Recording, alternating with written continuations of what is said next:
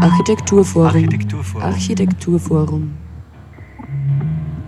Architekturforum. Hallo und herzlich willkommen zur aktuellen Ausgabe der Sendung des Architekturforums Oberösterreich hier auf Radio Froh. Heute beschäftigen wir uns mit dem Thema Verkehr. Wie sehen momentane Trends aus und wohin soll es gehen?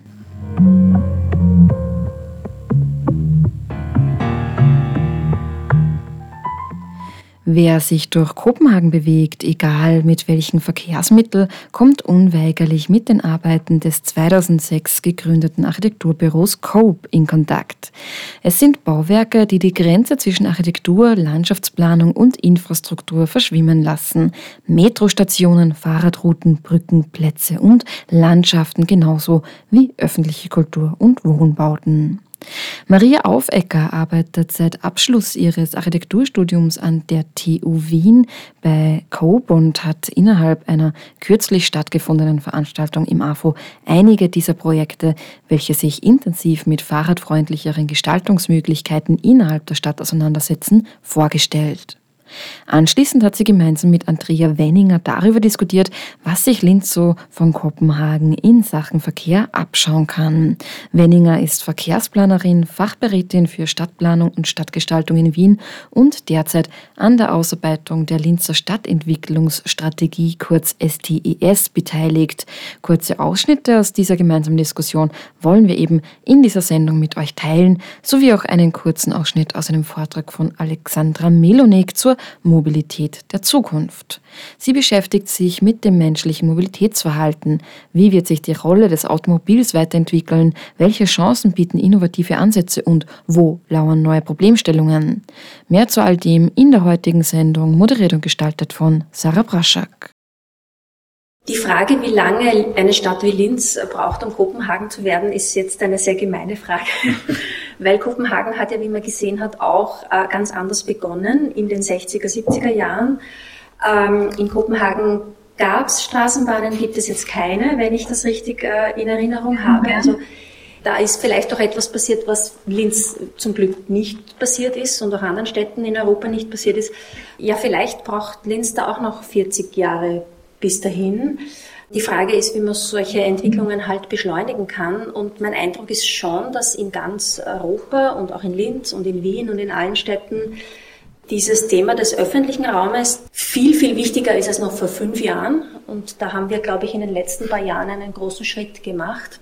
Und vielleicht dauert es dann doch nicht 40 Jahre, sondern halt nur 20, wenn ich jetzt optimistisch bin. So die Verkehrsplanerin Andrea Wenninger. Eine Stadt wie Linz kann sich also natürlich das eine oder andere Scheibchen abschneiden, was strategische Vorgehensweisen und Strategien in Dänemark betrifft. Was also braucht Linz, um ein wenig mehr in diese Richtung zu gehen, beziehungsweise wie viel Kopenhagen verträgt unsere Stadt? Unter anderem darüber diskutierten eben Maria Aufecker und Andrea Wenninger gemeinsam im AFO und stellten auch die Frage, was eigentlich in Kopenhagen die ausschlaggebenden Punkte für die verkehrsbezogenen Veränderungen waren, hin zu mehr Fahrradverkehr und Einschränken bezüglich Individualverkehr in der Stadt. Maria Aufecker dazu.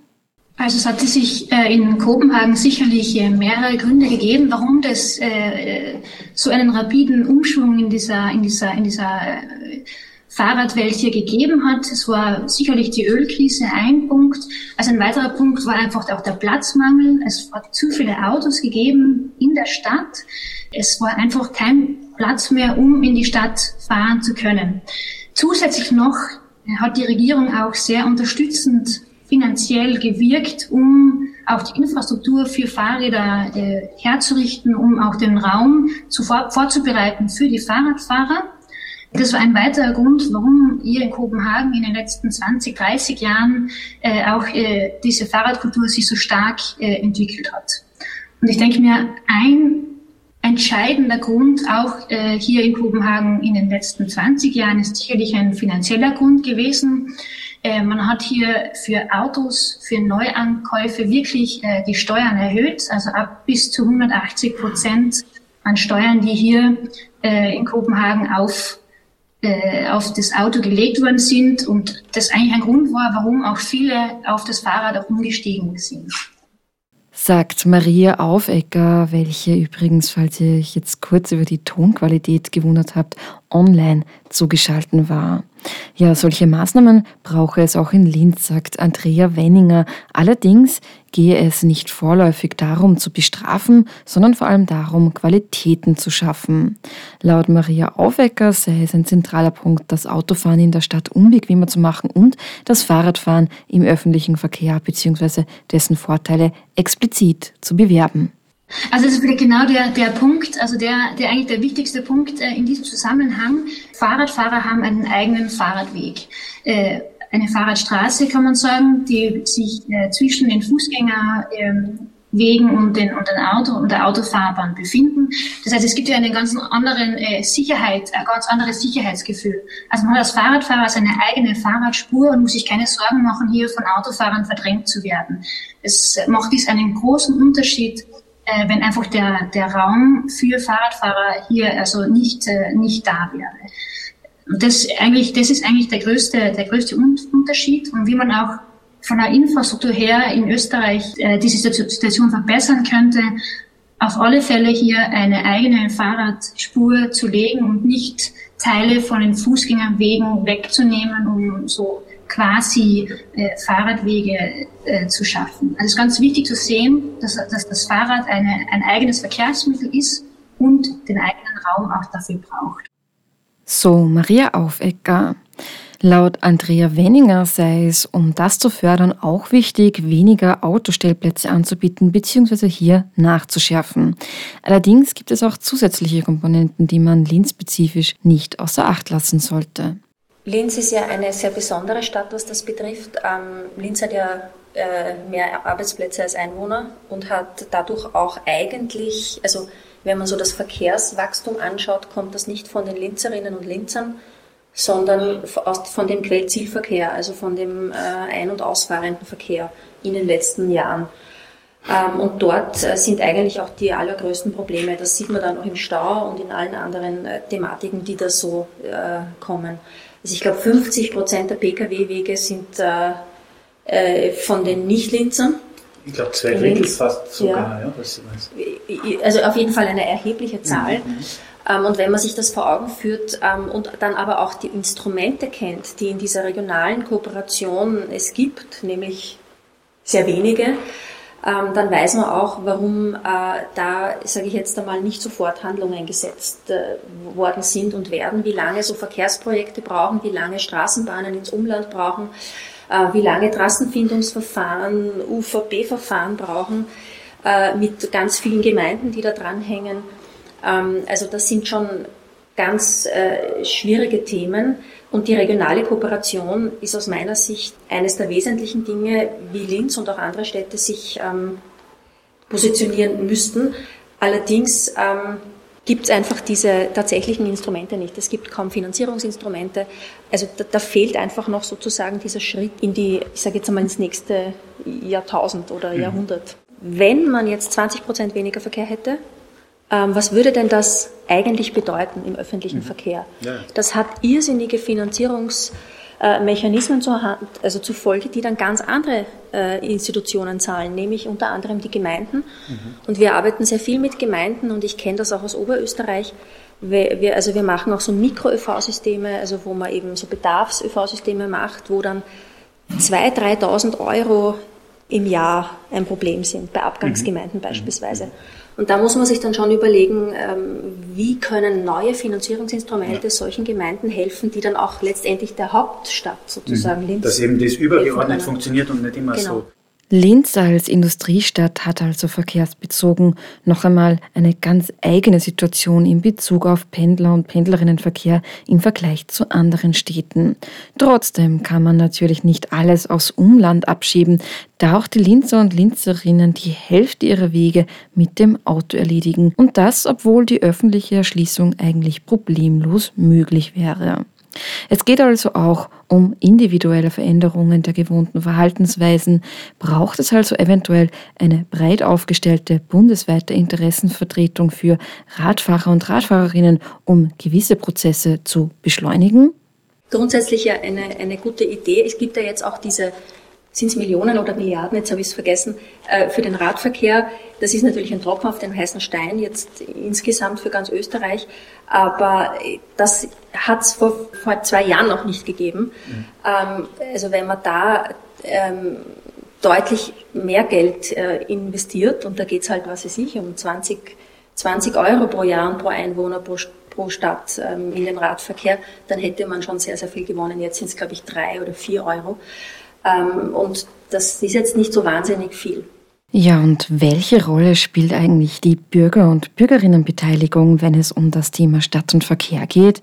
Maria Aufecker und Andrea Wenninger dazu. Also die Partizipation hier äh, der, der, der Bevölkerung hat einen sehr, sehr großen Stellenwert äh, hier in der Planung. Es wird hier bei jedem Projekt, das, äh, das in Kopenhagen entsteht, äh, äh, wird hier die Bevölkerung mit, mit einbezogen. Es geht auch so weit, dass einige Projekte in den letzten Jahrzehnten wirklich auch gestoppt worden sind, weil die Bevölkerung dazu gesagt hat, nein, das wollen wir nicht, das funktioniert nicht, das interessiert uns nicht. Also wir haben auch selbst äh, zwei Projekte äh, überarbeiten dürfen von anderen, äh, von anderen Architekten, weil äh, die, äh, die Bevölkerung gesagt hat, äh, das ist uns zu, ähm, zu groß oder äh, zu unfreundlich oder zu wenig offen. Also es hat äh, hier in Kopenhagen äh, die Bevölkerung eine, einen enorm großen Stellenwert, inwieweit äh, sie in, in den Planungsprozess äh, mit einbezogen äh, werden. Das wird sich auch nicht ändern. Also im Gegenteil, das wird eigentlich immer stärker, äh, dass man, dass man da den Raum und, und die Zeit gibt und nimmt, um da auch zuzuhören und zu hören, was, äh, was jetzt gewünscht ist, was, äh, was erwartet wird und äh, wie wir da als Städte auch verbessern können in dem Sinne. Mhm. Danke. Und wie sieht es bei uns aus? Also ich kann jetzt nur von meinen Erfahrungen sprechen. Also wir machen sehr viel Bürgerbeteiligung, Partizipation auf unterschiedlichen Ebenen. Es macht schon einen Unterschied, ob man über eine Stadtentwicklungsstrategie äh, spricht, die jetzt eine andere Flughöhe hat als jetzt beispielsweise ein Stadtplatz, den man gemeinsam gestaltet.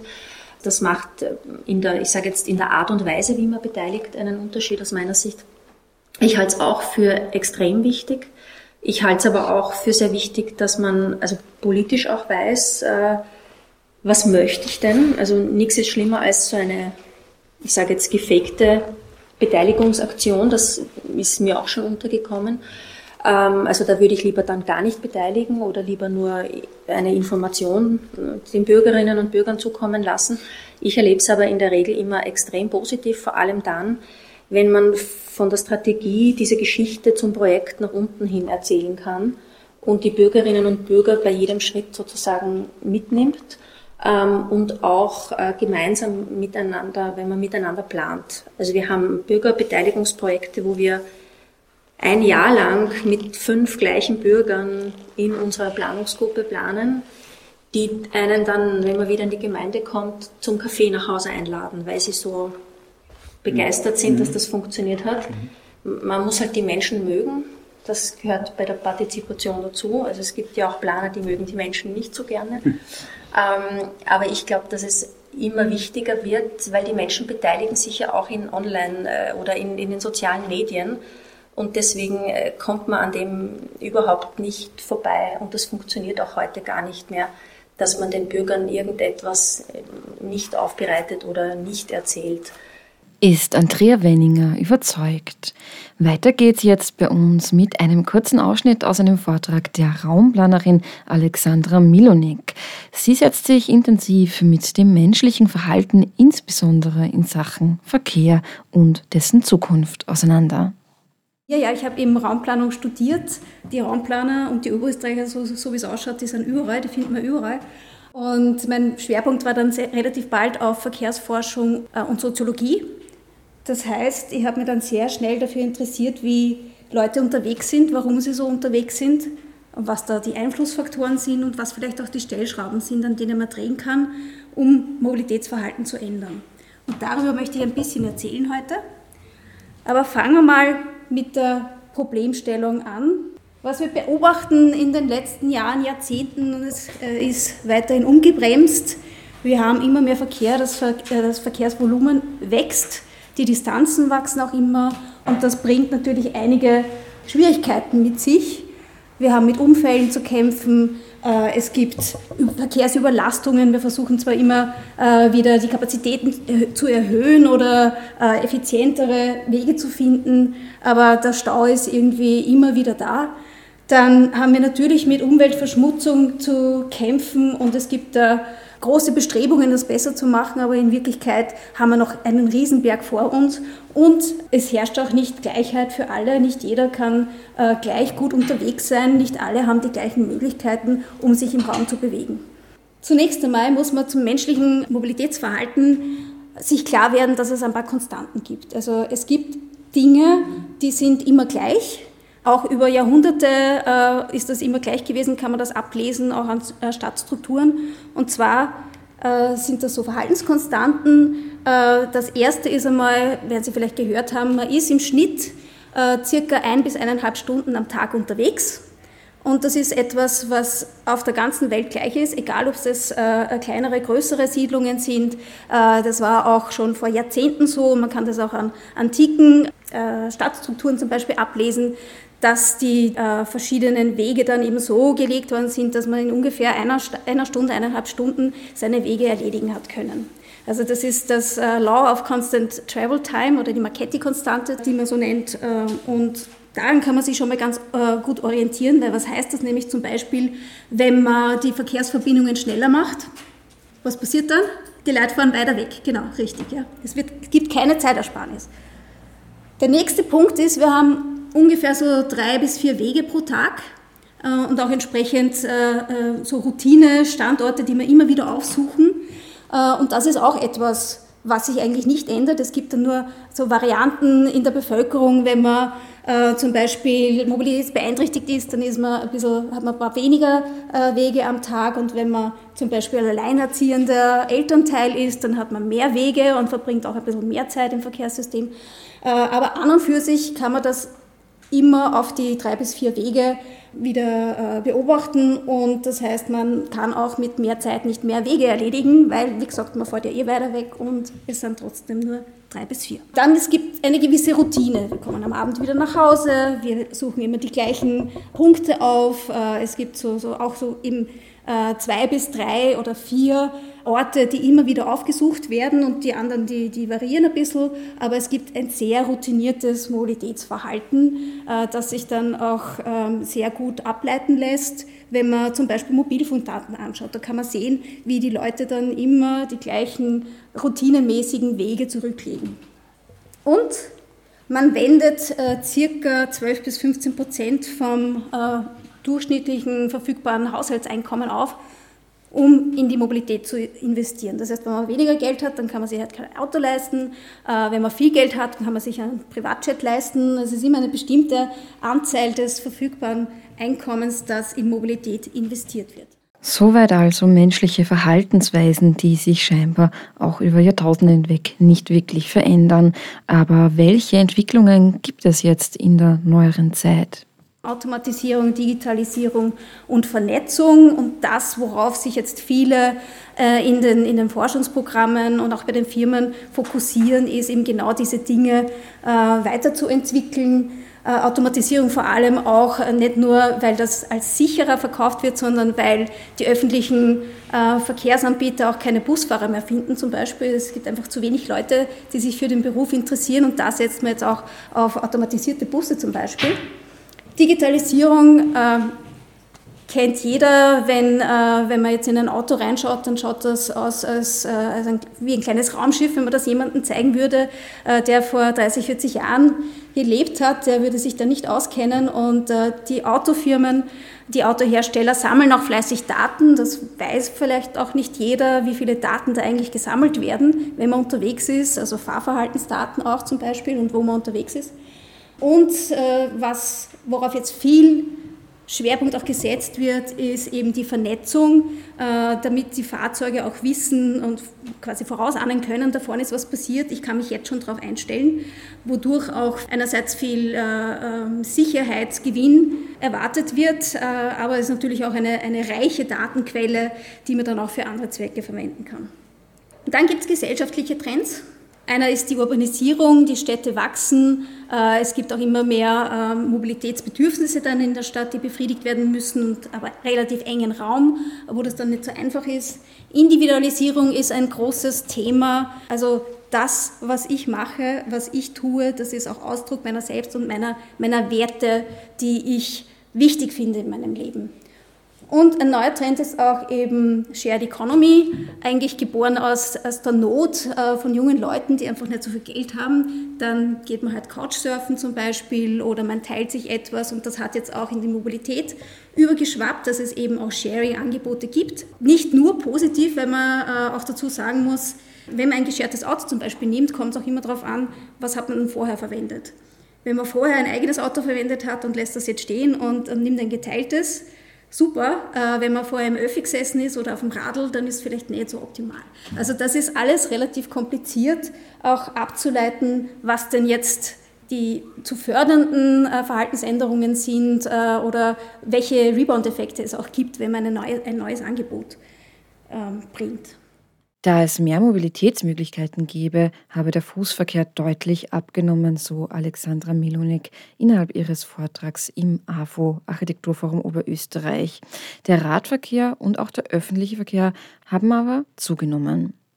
Trotzdem, der motorisierte Individualverkehr ist nach wie vor ungebremst an erster Stelle. Er wächst und wächst. Mögliche Gegenstrategien sind etwa viele Grünflächen, viel Platz für öffentliche Verkehrsmittel, die Rückeroberung der Stadt an die Menschen, Stichwort Flächengerechtigkeit, alles in allem also weniger Individualverkehr, vor allem innerhalb der Stadt. Eine große Rolle dabei spielt natürlich auch, eigene Gewohnheiten kritisch zu hinterfragen und sein Verhalten diesbezüglich zu ändern, was sich mitunter natürlich auch schwierig gestaltet, da wir uns oftmals nach einem unbewussten Automatismus verhalten. Es gilt also auch, Angebote auszubauen und Kompetenzen zu stärken, also Barrieren abzubauen. Und auch die Überzeugungsarbeit ist ein sehr zentraler, nicht zu unterschätzender Faktor, um Veränderungen im Mobilitätsverhalten der Menschen herbeizuführen. Hier könnte man zum Beispiel auch mehr Anreize bieten. Wie aber könnte man diese also nun schaffen? Was führt konkret zu Veränderungen in diesem Bereich? Alexandra Milonik dazu. Am besten geht es bei Lebensumbruchssituationen, also wenn irgendwas drastisch sich ändert. Äh, wenn die Familie wächst zum Beispiel oder wenn man in Pension geht, äh, wenn man den Wohnort ändert oder den Arbeitsplatz ändert, da wird die Gewohnheit einmal kurz ausgehebelt, weil man muss sich das jetzt wieder neu überlegen und genau in dem äh, Zeitraum wäre es gut, wenn man dann entsprechend die Unterstützung bekommt, die Informationen bekommt, die Motivation bekommt, etwas zu ändern und sich einmal zu informieren, was gibt es denn überhaupt für Alternativen und diese Alternativen dann auch ausprobiert. Wir sind Herdentiere, wir machen gern das, was andere machen.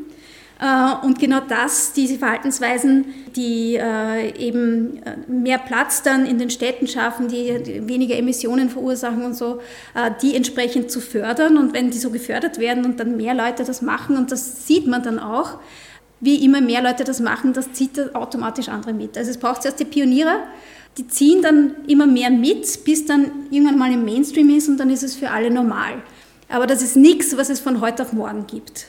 Und das braucht auch sehr viel Unterstützung der, der Pioniere und der Ersten, die das machen äh, und auch eine Bühne, damit das auch öffentlich wahrgenommen wird. Und das Wichtigste ist eigentlich, dass wir versuchen, informierte Entscheidungen zu treffen. Dass wir uns über Alternativen schlau machen und das geht am besten, wenn man diese Alternativen auch gut einschätzen kann. Das Ganze ist ähm, kein einfacher Weg. Es, ist, es gibt keine One-Size-Fits-All-Lösung. One es gibt mit jeder Aktion, die wir setzen, mit jener Lösung, die wir, die wir ins Leben rufen, natürlich auch andere Folgen auf ganz anderen Ebenen, die man sich eigentlich auch bewusst machen muss. Und damit ist das Credo eigentlich suffizient, so wenig wie möglich und so viel wie nötig. Das heißt, man soll jetzt nicht nur zu Hause sitzen, man soll schon unterwegs sein können, das muss ermöglicht werden. Aber mit Maß und Ziel, so wie es halt notwendig ist, aber nicht ausufernd. Das heißt, um auf diese drei, äh, die drei Komponenten zurückzukommen, man muss sich überlegen, welche Erreichbarkeiten müssen wie geschaffen werden. Äh, bringe ich die Dinge zu den Leuten? Kann ich das irgendwie anders organisieren? Kann ich da in der Nähe etwas äh, installieren und so weiter? Wo hapert es an den Erreichbarkeiten und wo muss ich dann Maßnahmen setzen?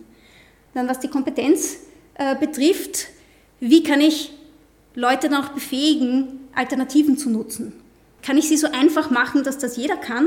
Oder ist es so, dass ich äh, zum Beispiel mehr äh, Fahrradkurse in, in, ähm, in Schulen machen soll oder auch für ältere Menschen, dass das auch nicht äh, ein Stigma ist, wenn man etwas nicht kann, dass man das einfach dann lernt.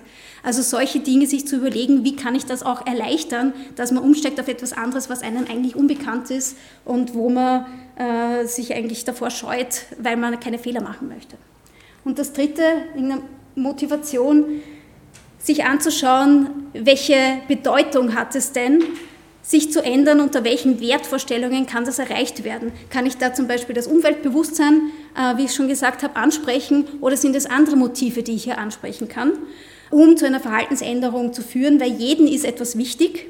Und wenn ich da diesen Anknüpfungspunkt finde und das auch auf Alternativen ummünzen kann, weil es ist nicht so, dass die Leute gerne mit dem Auto fahren, sondern sie sind gerne allein im vereinten Wohnzimmer, sie haben gerne ihre eigene Musik, sie mögen Geschwindigkeit, was auch immer, aber es ist nicht unbedingt das Auto an sich, sondern diese Qualitäten, die damit verbunden werden. Und wenn ich diese Qualitäten woanders auch finde, dann kann ich auch mein Verhalten leichter ändern.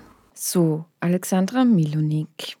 Ja, und wir sind jetzt auch schon am Ende unserer heutigen Sendung, wieder mal mit Schwerpunkt Verkehr, beziehungsweise heute insbesondere zur Verkehrswende und wie diese machbar ist, angelangt und wollen uns aber trotzdem zum Schluss der Sendung die kommenden Termine im AFO nicht entgehen lassen. Und zwar erwartet euch am 4.11.2020 um 18 Uhr der Baukulturstammtisch Nummer 26, allerdings im Bräugasthof am Hallstätter See und nicht im AFO also Seestraße 120 48 30 Hallstatt. Es findet nämlich in Zusammenarbeit mit dem Kooperationspartner Salzkammergut 2024 Kulturhauptstadt Europas statt. Es wird über räumliche und kulturelle Entwicklungen vor Ort diskutiert. Am 20.11.2020 findet dann eine Konferenz statt unter dem Titel Raumplanung für alle. Schwerpunkt Raumplanung, also ab 20 Uhr im Wissensturm VHS Linz, Gärtnerstraße 26 4020 Linz. Thema Bodenverbrauch, Zersiedelung und die damit einhergehenden Verkehrsbelastungen. Diese gehören zu den drängendsten Problemen unserer Zeit.